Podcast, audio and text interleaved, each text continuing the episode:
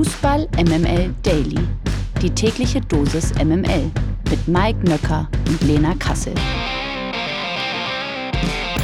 Guten Morgen, es ist Dienstag, der 15. August. Hier ist Fußball MML Daily. Hier spricht nicht Claudia Neumann, sondern Lena Kassel. Ich wünsche euch einen tollen Morgen und ich begrüße an dieser Stelle selbstverständlich den Mann meines Herzens. Er heißt Mike Nöcker und hat sicherlich fantastische Laune an diesem Morgen. Hallo. Das ist richtig. Man muss es übrigens äh, kurz aufklären. Es ist immer so, dass äh, bei, also es, Lena ist auf unterschiedlichen sozialen Plattformen unterschiedlich eingeschätzt. Also auf Instagram ist sie die ähm, Claudia Neumann von Fußball MML und auf Twitter ist sie äh, die Mike Nöcker von Fußball MML. Kann man das so sagen? Das, kann man so sagen. genau richtig. Ja. Ja. ja. ja. ja. sehr gut. Auf welchem, auf welchem sie jetzt besser bewertet ist, äh, könnt ihr jetzt selber entscheiden. Ja, genau. Ich lasse es so stehen. Der Blick nach Down Under. Heute Vormittag wird das erste WM-Halbfinale angepfiffen. Im europäischen Duell trifft Spanien auf Schweden. Die Spanierinnen besiegten im Viertelfinale ja Kolumbien und Schweden war überraschend gegen Japan erfolgreich. Das ist also eine Partie. Also erstens mal, das ist ja logisch. Ne? Es geht um den Finaleinzug. Äh, die Frage ist, wer hat die besseren Karten? Spanien oder Schweden? Also ich glaube so ein bisschen, dass sich Spanien die Zähne an den Schwedinnen ausbeißen könnte. Also habe ein bisschen den Referenzwert auch zum Japan-Spiel in der Gruppe, wo Spanien ja richtig auf die Mütze bekommen hat gegen Japan, wo sie teilweise 75 Prozent Ballbesitz hatten, ähm, aber wie im Handball um äh, den gegnerischen Strafraum gespielt haben und einfach nicht zwingend genug vor das Tor kamen um, äh, und sich dann auch noch auf der anderen Seite auskontern haben lassen von den Japanerinnen und zwar äh, wie, im, wie es im Buche steht. Und ich glaube, das sind äh, Sachen, die auch ähm, die Schwedinnen machen können. Sie werden wieder in diesem 4-4-2 gegen den Ball stehen. Ich äh, habe das ja auch schon ähm, gesagt, dass das ein Zugang wäre, wie sie die Japanerinnen schlagen könnten, dass sie da einfach wirklich ihre körperliche Präsenz, ähm, ihre, ihre taktische Disziplin gegen den Ball auf den Platz bringen. Und ähm, damit werden sie Spanien richtig, richtig, richtig abfacken können. Und äh, ich habe leichte Schwedengefühle, auch wenn sie mich im äh, ganzen Turnier nicht so, so richtig überzeugt haben, was den eigenen Ballvortrag angeht aber sie sind so ein bisschen die Turniermannschaft geworden, die es manchmal ja auch braucht. Nicht immer schön, aber effektiv. Und bei Spanien war viel schön, aber nicht immer effektiv. Und ich glaube, in dieser Partie wird die Effektivität ausschlaggebend sein. Das ist bei einem K.O.-Spiel so üblich und ich glaube, da haben die Schwedinnen leichte Vorteile. Und damit wissen wir, dass Spanien ins Finale einzieht. Nein, komm, es ist anders. Du weißt doch noch, als ich in Oslo war, kurz bevor das losging mit der WM, habe ich doch, ich habe doch immer gesagt, ein Team aus Skandinavien wird auf jeden Fall ins Finale gehen. Habe ich gesagt, oder? Hast du gesagt? So ähnlich zum Ja, irgendwie sowas, ja. Mhm. 10 Uhr geht's los, übrigens deutscher Zeit. Das ZDF überträgt live. Die Lage der Liga. In wenigen Tagen geht's los und wir sind bereits beim vierten Teil unserer Bundesliga-Saisonvorschau angelangt. Heute sprechen wir über drei Teams und schauen mal, wie dort im Sommer gearbeitet wurde. Starten wir mit dem FSV Mainz 05. Die Frage natürlich, hätten die Mainzer im Saisonendspurt nicht vier ihrer letzten fünf Spiele in Folge verloren, wäre wahrscheinlich noch deutlich mehr drin gewesen als Platz neun. Insofern ist jetzt denn mehr drin für den FSV? Äh, also, wie soll ich sagen? Ähm, ich bin schwer begeistert von Bo Svensson. Also der hat den Mainzern eine ganz, ganz, ganz klare Handschrift äh, verliehen. Äh, gutes Pressing, Intensität, blitzschnelles Umschalten, Leidenschaft. Bo Svensson ist mittlerweile der drittdienstälteste Trainer der Bundesliga und jetzt irgendwie schon auf den Spuren von Klopp und Tuchel. Er wird irgendwann einen großen, großen Verein trainieren, da bin ich mir sicher. Und wenn man sieht, wo, wo die Mainzer auch herkommen, mit Platz 12, 13, 12 und jetzt die letzten beiden Saisons mit Platz 8 und Platz 9 und da wirklich nur knapp das europäische Geschäft verpasst, dann ist das äh, wirklich eine, eine organische Entwicklung, die wir da sehen.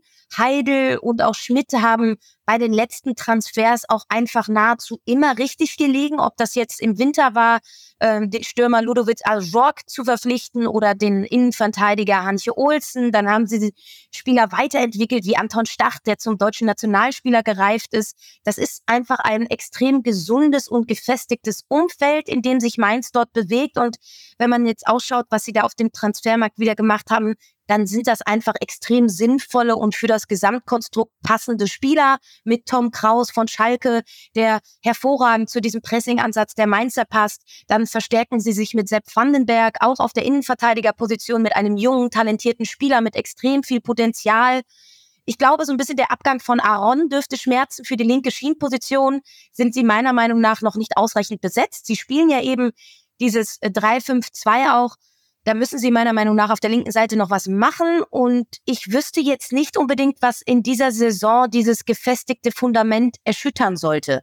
Bis auf Aaron haben sie nämlich keinen Leistungsträger verloren. Eher kommen einige Leistungsträger aus Verletzungen wieder zurück, wie Johnny Burkhardt, ähm, der wirklich dem temporeichen Umschalten der Mainzer extrem gut tun dürfte, der auch dem offensiven Pressing gut tun dürfte, weil er sehr laufintensiv ist. Und ich glaube einfach, sie werden eine ähnliche Saison spielen wie die vergangene irgendwie so ein bisschen perfektes Bundesliga-Mittelmaß mit einer leichten Tendenz in Richtung Conference League. Hast du VfL Wolfsburg gesagt? Nein. Aber dazu kommen wir jetzt. Denn auch der VfL Wolfsburg hat das europäische Geschäft in der letzten Saison knapp verpasst. Im Sommer ist bei den Wölfen einiges passiert. Und jetzt bin ich mal sehr gespannt auf deine Einschätzung. Das klingt nämlich jetzt, alleine wenn ich die Namen jetzt mal vorlese, schon ähm, ganz gut. Joachim Mehle, Moritz Jens und Thiago Tomasch. Das sind namhafte Neuzugänge. Allerdings sind ja auch mit Felix Metscher und Miki van de Veen eben zwei absolute Leistungsträger, die den Verein verlassen haben. Deswegen an dich die Frage, ähm, VfL Wolfsburg, ähnliche Tendenz, deswegen habe ich es eben so gesagt, wie Mainz oder stellst du dir sogar mehr in dieser Saison unter Wolfsburg vor? Ich glaube nicht, dass es die Champions League wird, weil da einfach, glaube ich, äh, Mannschaften wie Bayern, Leipzig, Leverkusen ähm, auf jeden Fall äh, Vorrang haben werden. Aber äh, man unterschätzt, glaube ich, so ein bisschen ähm, was sie eigentlich für einen guten Kader haben und aber auch schon in der vergangenen Saison hatten, weil der Standort Wolfsburg vielleicht jetzt nicht so unbedingt attraktiv ist für den geneigten Fußballfan, guckt man da nicht so richtig hin. Aber die haben einfach eine richtig, richtig gute Mannschaft beisammen und mit Nico Kovac jetzt auch den perfekten Trainer für die Vereins-DNA, die sich wirklich über harte Arbeit, hohe Physis, viel Intensität auszeichnet. Diesen Weg hat ja gerade auch Oliver Glasner geebnet und Nico Kovac ist ein Trainer, der einen ähnlichen Ansatz verfolgt. Er hat ein bisschen gebraucht, um in Wolfsburg anzukommen, aber wenn man dann sieht, wie sie zum Ende der Saison wirklich performt haben, dann glaube ich, weiß man, dass Kovac, Kovac jetzt wirklich vollends angekommen ist. Ein bisschen unnötig, dass sie dieses letzte Spiel gegen Hertha BSC verkackt haben, sonst wäre es ja tatsächlich Platz 6 gewesen. Ähm, werden sie sich, glaube ich, auch drüber ärgern. Kann aber auch noch eine zusätzliche Motivation für diese Saison jetzt sein. Sie haben natürlich mit äh, Mickey van de Ven und auch Felix Metscher zwei Spieler weiterentwickelt. Ich glaube, das hatte viel mit Nico Kovac zu tun. Er hat sie besser gemacht, er, er hat ihr Potenzial entfaltet. Ähm, beide haben jetzt für für gemeinsam 70 Millionen Euro Ablöse den Verein verlassen, muss man sich mal vorstellen. Ich glaube, das ist auch wirklich dank der Arbeit von Nico Kovac. Sie haben jetzt das Geld unter anderem in einer meiner Lieblingsspieler der EM 2021 investiert, äh, den Dan Joachim Mähle von Atalanta Bergamo, der Inbegriff des perfekten linken Schienenspielers. Bin sehr gespannt, ob das auch ein kleiner Hinweis darauf ist, dass sie taktisch flexibler in dieser Saison sein wollen, auch mal mit Dreierkette agieren, was in der vergangenen Saison immer wieder probiert wurde, aber nie funktioniert hat. Ich glaube, das ist so ein kleiner Vorgriff darauf, dass sie da ein bisschen besser aufgestellt sein wollen. Ich glaube, sie müssen noch ein bisschen was auf dem Transfermarkt tun, weil sie mit Metscher, Van de Ven und auch Oma Mamouche richtig viel individuelle Qualität verloren haben. Und bisher muss ich sagen, ja, Moritz Jens und Thiago Tomasch, sehr gute Spieler, aber so ein richtiger richtiger Statement-Transfer ist für mich bisher nur Mähle gewesen. Ähm, und ich glaube, sie brauchen gerade, was diese Achterposition anbetrifft, da fehlt noch dieser eine Box-to-Box-Spieler, also die Lücke, die ein Matcher hinterlassen hat. Äh, wenn sie da noch nachlegen können, dann glaube ich, werden sie eine gute Rolle im Kampf um Europa spielen, weil die körperliche Fitness das Fundament ist, auf das Kovac baut und er ist, er braucht jetzt eben noch ein bisschen individuelle Qualität, die das Ganze garniert Und ich glaube, in den vergangenen beiden Saisons sind sie ein bisschen unter ihren Möglichkeiten geblieben, gab aber auch einige Trainerwechsel. Ich glaube, wir werden durch Nico Kovac Wolfsburger Fußball sehen, der diesmal nach Europa führt, und zwar in die Europa League. Und um das nochmal ein bisschen zu unterstreichen, wenn du Lust hast, wir haben uns zwar nicht abgesprochen, aber wenn ich nochmal auf meine äh, Datendudes äh, sozusagen gucke, äh, kann ich dir sagen, dass Nico Kovac mit VfL Wolfsburg auf einer äh, ungefähren, äh, also die Mannschaft jeweils auf einer ungefähren Leistungshöhe mit Werder Bremen liegt und die wiederum lagen nur knapp hinter Eintracht Frankfurt. Und da reden wir von einer Mannschaft, die knapp hinter Borussia Dortmund lag. Also wir sind sehr, sehr weit oben in der äh, Tabelle angelangt, was das Potenzial der Mannschaft anging in der letzten Saison.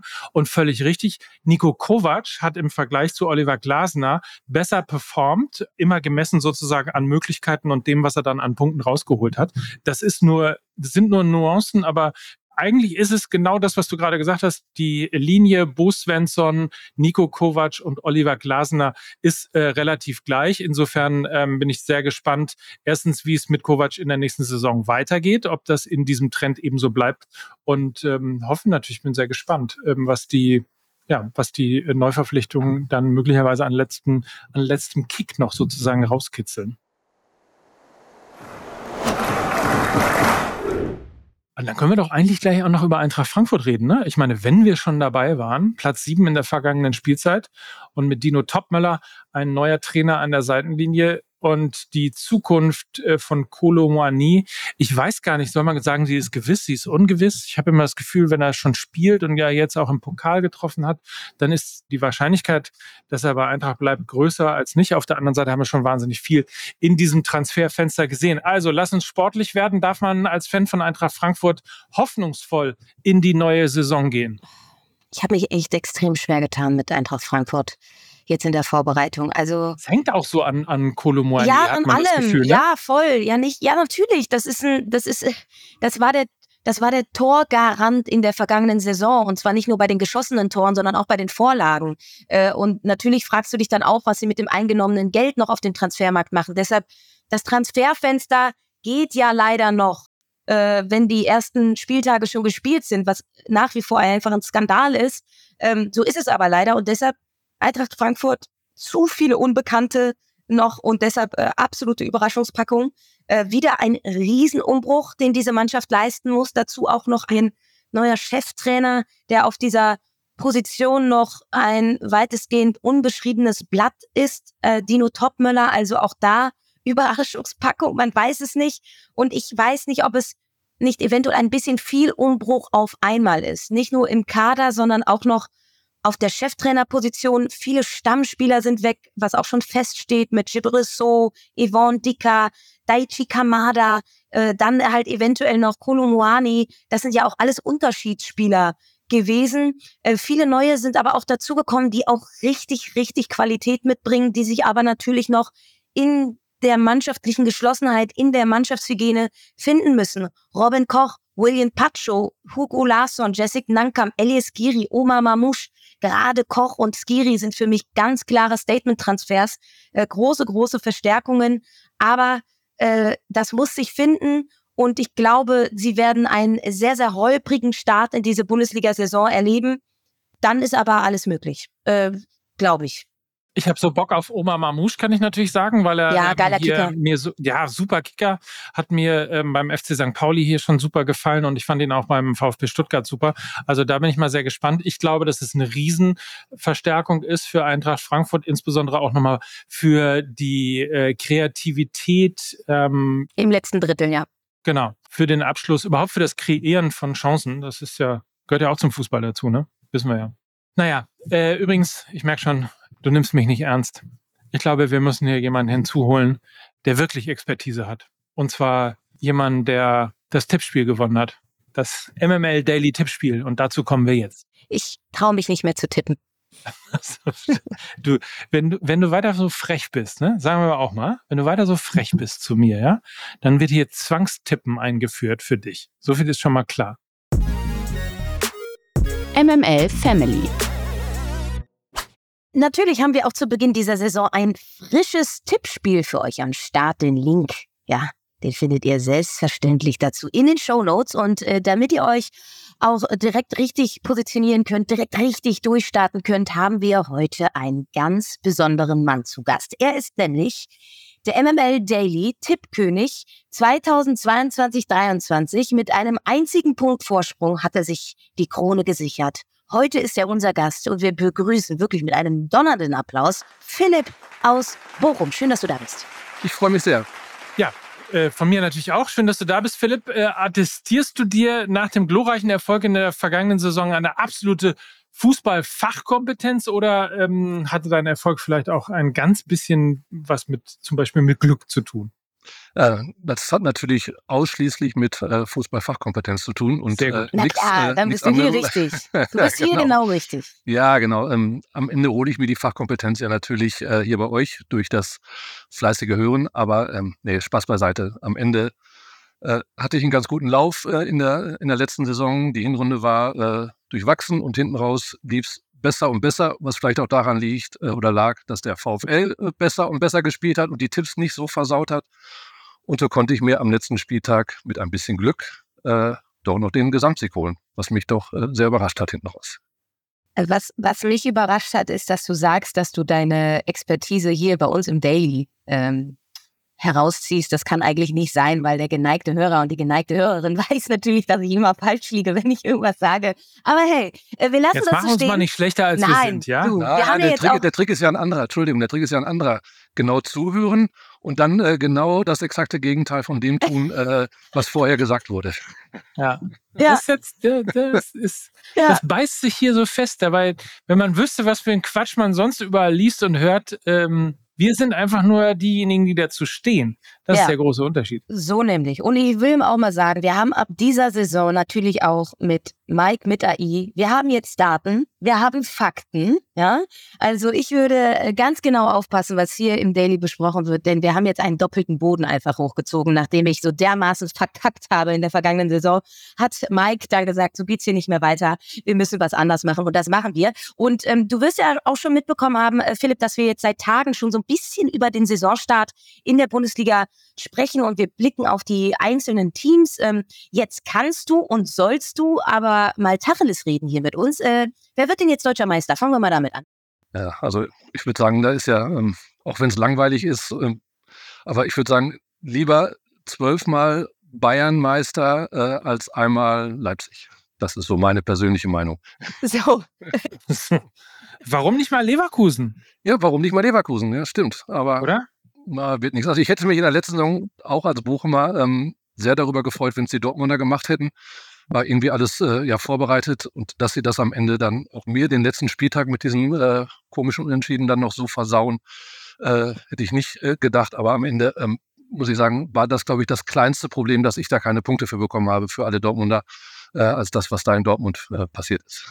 Das heißt aber auch ähm, umgekehrt, dass du Leipzig mehr zutraust als Dortmund. Habe ich das richtig interpretiert?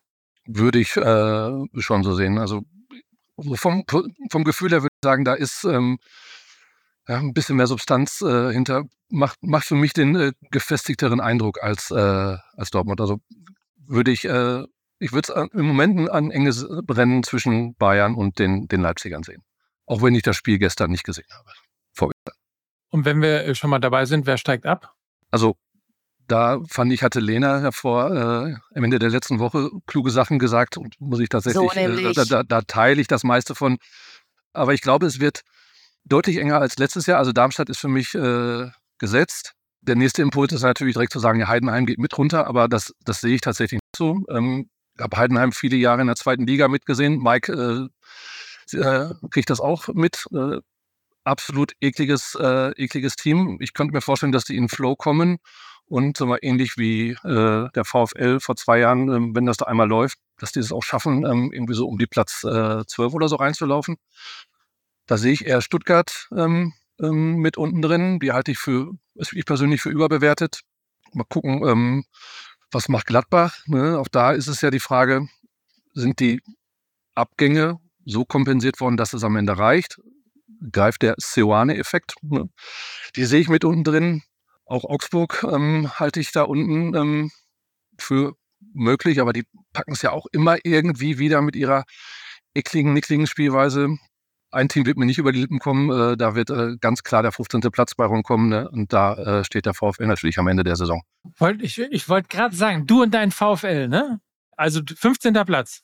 Also alles, was 15. ist, würde ich feiern. Ne? Und gerne muss es nicht so spannend sein wie in der, äh, wie in der letzten Saison. Ähm, das war schon krass, aber wie das letzte Spiel in, zu Hause gegen Leverkusen lief, lief muss ich sagen, äh, so eine unfassbare Performance habe ich schon ewig nicht mehr vom, vom VfL gesehen. Und es war, wenn ich jetzt nur drüber rede, äh, kriege ich schon wieder Gänsehaut. Das war so ein unfassbar geiles Spiel. Und muss ich sagen, dafür tut man sich die Scheiße an und äh, geht regelmäßig ins Stadion, um dann solche Spiele und solche Siege auch zu sehen.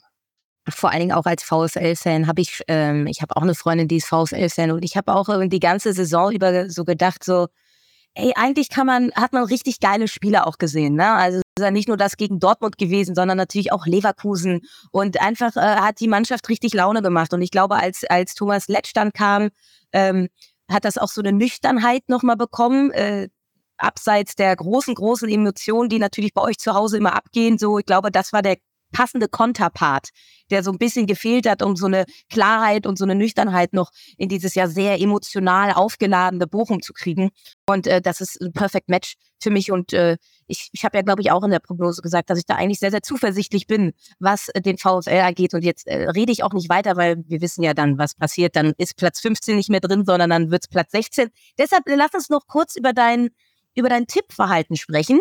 Ähm, bist du so ein, also was bist du so ein für ein Tipptyp? Bist du so ein strategischer Tipper? Hast du irgendwelche Tipps für die anderen Leute, die jetzt vielleicht Bock haben, ins MML Daily Tippspiel einzusteigen? Ja, also tatsächlich absolut äh, aus, dem, aus dem Bauch raus. Also ich bin kein Sicherheitstipper, ähm, kein äh, 2-1, 1-2-Tipper, sondern ich versuche immer äh, auch zu sagen, ey komm, das ist ein Spiel, das hat Potenzial, da äh, werden auch viele Tore fallen, dann wird auch mal ein äh, 4-3, 6-0 oder sonst irgendwas getippt, weil mit, ich finde, mit Sicherheitstipps kommt man nicht weiter. Entweder fällst du voll auf die Nase ne, und bist dann äh, unter Fenner liefen oder äh, du räumst halt mal so einen Pott ab. Und das war äh, in der letzten Saison der Fall, wo aber sagt, aus dem Bauch raus, passte, äh, passte am Ende vieles. Also auch aus dem Bauch raus äh, geht was und ähm, ab sofort kann Philipp natürlich wieder herausgefordert werden, denn es geht wieder los. Äh, ihr müsst euch einfach nur beim MML Daily Tippspiel anmelden. Den Link dazu packen wir natürlich in die Show Notes. Und äh, was ja Philipp total wichtig ist, ähm, nicht vergessen, vor dem ersten Spieltag die Bonusfrage zu beantworten, weil die reißt es hinten raus. Selbstverständlich. Wie gesagt, das rettet einem gerne hinten raus äh, den Arsch, wenn äh, sonst mit den Tippen nicht so gut läuft. So, ob nun Philipp nächstes Jahr wieder hier ist oder ob ihr das seid, das entscheidet ihr jetzt selbst, indem ihr einfach äh, mitmacht beim MML-Tippspiel. Auf jeden Fall schön, dass du da warst, Philipp. Äh, ich hoffe, dein kleiner Gewinn hat dir gefallen und äh, es ist genauso gekommen, wie du es dir erhofft oder erwünscht hast. Gibt es noch irgendwas, was du noch dringend loswerden möchtest? Na, ich möchte mich wirklich bedanken. Es hat mir eine Menge Spaß gemacht, auch für das äh, MML-Paket, was ihr mir zukommen lassen habt. Äh, T-Shirt ist ein bisschen klein, ne? Ähm, aber sonst, äh, ich werde Verwendung dafür haben und alles andere. Der Weg ist das Ziel. Ja, natürlich, natürlich. Aber äh, sag mal, die zwei Meter kannst du dann auch nicht äh, einschrumpfen. Aber es wird seine Verwendung finden und ich sage vielen Dank und es hat mir eine Menge Spaß gemacht und ich sage äh, nächstes Jahr hier an der gleichen Stelle. Ich freue mich drauf. Sehr Danke gut. dir, Philipp. Danke dir. Danke, Philipp. Mach's ciao. gut. Ciao, ciao. When you need mealtime inspiration, it's worth shopping Kroger, where you'll find over 30,000 mouthwatering choices that excite your inner foodie. And no matter what tasty choice you make, you'll enjoy our everyday low prices, plus extra ways to save, like digital coupons worth over $600 each week. You can also save up to $1 off per gallon at the pump with fuel points. More savings and more inspiring flavors make shopping Kroger worth it every time. Kroger, fresh for everyone. Fuel restrictions apply. Die MML Gerüchteküche. Union Berlin soll nicht nur kurz vor einem Transfer von Robin Gosens stehen, nein, die Köpenicker erwägen wohl auch eine Verpflichtung von Achtung Leonardo Bonucci von Juventus Turin. Gespräche mit dem Innenverteidiger fanden laut Fabrizio Romano bereits statt. Bonucci wurde bei Juve unter Trainer Massimiliano Allegri aussortiert und sieht sich jetzt nach einem neuen Verein um. Union soll ernsthaft eine Option für den 36-Jährigen sein. Sind es Isco-Vibes, die hier so langsam aufkommen? Oder hast du das Gefühl, das ist vielleicht sogar A, äh, ernster und B, hat man vielleicht auch aus Isco gelernt? Ich weiß nicht. Ich hatte, mein erstes Gefühl war so, hä? Ja klar. Also warum sollte das äh, Berliner Bollwerk jetzt auch noch einen italienischen Verteidiger holen? Das ist doch schon sowieso Beton und das ist doch sowieso schon Berliner Catenaccio.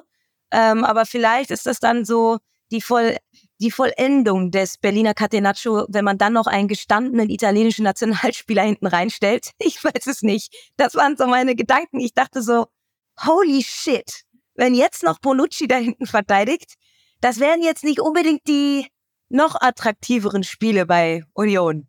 Ja. Aber dann habe ich auch im gleichen Zug so gedacht, na klar, und wenn dann auch noch Renault geht, dann holen sie auch noch David de Gea. Also mich wundert gar nichts mehr. Ja, man merkt aber auf jeden Fall, ähm, gefühlt würde ich mal sagen, in Köpenick äh, hat man Geld. Kann das sein? Oder ist man zumindest, sagen wir mal so, man ist zumindest liquide. Und man hat Perspektive. Und man hat ein Ass im Ärmel mit dem Namen Champions League.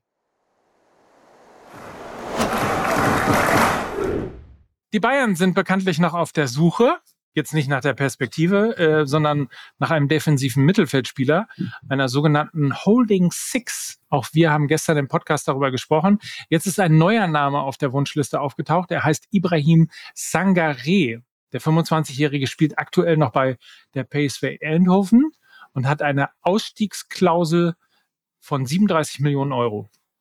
So, Lena, ich gebe den gleich auch mal in die Datenbank hier ein, aber äh, könnte das einer sein? Also, habe mich ein bisschen über ihn informiert äh, und kann folgende Sachen dazu sagen. Er ist ja Afrikaner und er soll wohl auch den Afrika Cup spielen, also jetzt nur mal so auf den harten Fakten. Der ist im Januar und Februar. Da wird er also mitspielen. Das heißt, er wird dort nicht zur Verfügung stehen können.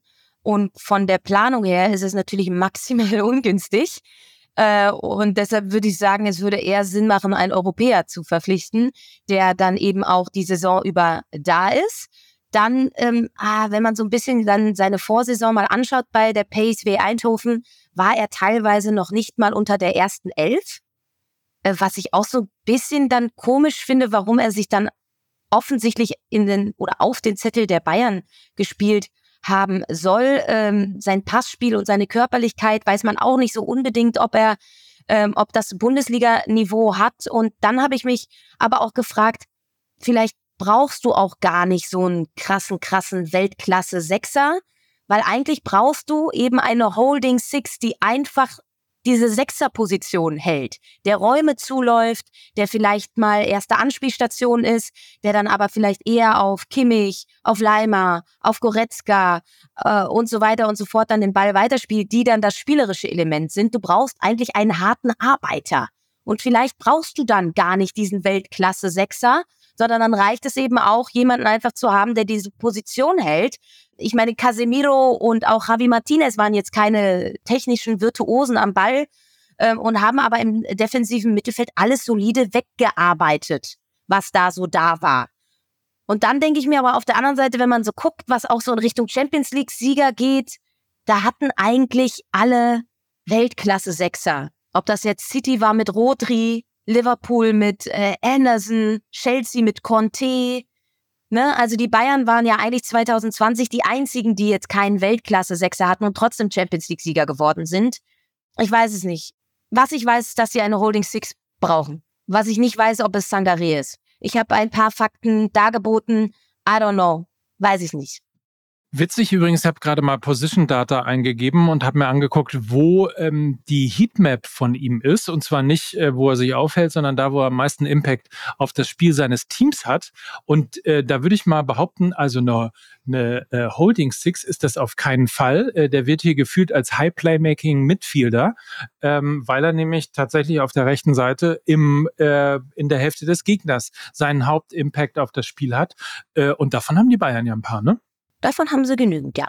Ja, gut. Würde ich auch mal so sehen. Dann Deals. Nicht nur auf der 6, sondern auch im Tor haben die Bayern noch eine offene Baustelle. Ihr Wunschkandidat Kepa ist nun allerdings nicht mehr auf dem Markt. Gestern wurde seine Leihe vom FC Chelsea zu Real Madrid offiziell bekannt gegeben. Und auch der Wechsel von Neymar zum saudischen Club Al-Hilal steht äh, kurz vor dem Abschluss. Noch in dieser Woche soll der Brasilianer nach Saudi-Arabien reisen und einen Zweijahresvertrag unterschreiben. PSG soll für Neymar etwas weniger als 100 Millionen Euro Ablöse bekommen. Ich muss mich schon, heute ist die, heute kommt MML aus der Sommerpause. Ich muss mich schon so ein bisschen hier Ich muss gleich rüber. Aber okay. Das abseitige Thema. Dieser Versprecher kam übrigens zur richtigen Zeit an der richtigen Stelle. Achtung, der VfB Stuttgart will den Alkoholkonsum des Publikums in Zukunft schärfer kontrollieren. So, jetzt mal Scherz beiseite, das ist natürlich ein ernsthaftes Thema. Die Schwaben haben sich mit den Behörden unter anderem darauf verständigt, die festgeschriebene Promillegrenze im Stadion von 1,4 auf 1,0 zu senken. In der abgelaufenen Spielzeit war es nach Angaben des Vereins zu auffallend mehr Sanitäts- und Ordnungsdiensteinsätzen wegen alkoholisierter Besucherinnen und Besucher gekommen, die verunfallt waren oder aufgrund ihres Zustands medizinisch versorgt werden mussten. Die Entwicklung werde mit, Zitat, großer Sorge gesehen. Das teilte der VfB mit und kündigte an, die Alkoholkontrollen am Einlass sowie im Stadion zu verstärken. So, wir könnten jetzt Witze darüber machen, aber ähm, das ist, glaube ich, nicht angebracht, sondern eine nachvollziehbare Maßnahme, oder? Auf jeden Fall. Auch um so ein bisschen das äh, Ventil nicht noch weiter zu öffnen, was im Stadion ja sowieso schon geöffnet ist weil Gruppendynamik, viel Emotionalität, viel Testosteron äh, und eben auch viel Alkohol. Und ich glaube, der Alkohol ist oftmals der Brandbeschleuniger eines ohnehin ja aufgehitzten Umfeldes. Und von daher glaube ich, ist das eine nachvollziehbare Maßnahme, die auch einfach, ja, richtig und wichtig ist. Ja, oder wenn es kein Beschleuniger ist, dann ist es etwas, was natürlich, kennt man ja von sich selber, Hemmungen abbaut und ähnlichem. Äh, also insofern ähm, um 1,4 finde ich ehrlicherweise äh, eine anständige Promillegrenze. Aufzeichnung Fußball MML. Das ist ein Stichwort, was du jetzt hier noch mitnimmst äh, zum Abschied. Ja, ist richtig. Wir sind wieder da. Wir sind, äh, also ich muss sagen, Lena, äh, ich habe die Zeit mit dir sehr genossen, ne? alleine, nur du und ich. du und ich. Ja, ich muss mich jetzt auch mal ein bisschen hier betreutes Podcasten um ähm, Mickey und Lukas auch kümmern. Ja, und, und vielleicht noch den Querverweis zu unserem vorherigen Thema zu schließen. Ähm, ich bin voll trunken, voller Vorfreude auf diese neue Folge Fußball MML. Endlich zurück aus der Sommerpause. Wir freuen uns alle drauf, was ihr da jetzt gleich zustande bringt. Ähm, wir werden es dann vermutlich morgen hören. Man, man, muss es ja sagen, der Fußball, also es ist ja nicht so, dass man jetzt denkt, ja, Sommerpause und so weiter und so fort, ah, womit so, worüber soll man denn über überhaupt reden. Der Fußball macht es einem ja auch auf eine gewisse Art und Weise leicht, sich hin und wieder darüber lustig zu machen, oder? Ja. Und das mache ich jetzt. Und ich freue mich drauf. In diesem Sinne, genau, komme ich heute zweimal und äh, wir beide morgen wieder, morgen früh. Darauf freue ich mich genauso. Und ähm, hoffe, dass du dann äh, natürlich äh, bestens vorbereitet bist, die neue Folge schon gehört hast und wir uns dann wieder auf äh, News und den seriösen, den total seriösen Sportjournalismus konzentrieren können. In diesem Sinne, habt einen feinen Tag, macht's euch schön. Das waren Lena Kassel. Und Mike Nöcker für Fußball MML. Tschüss. Tschüss. Dieser Podcast wird produziert von Podstars bei OMR.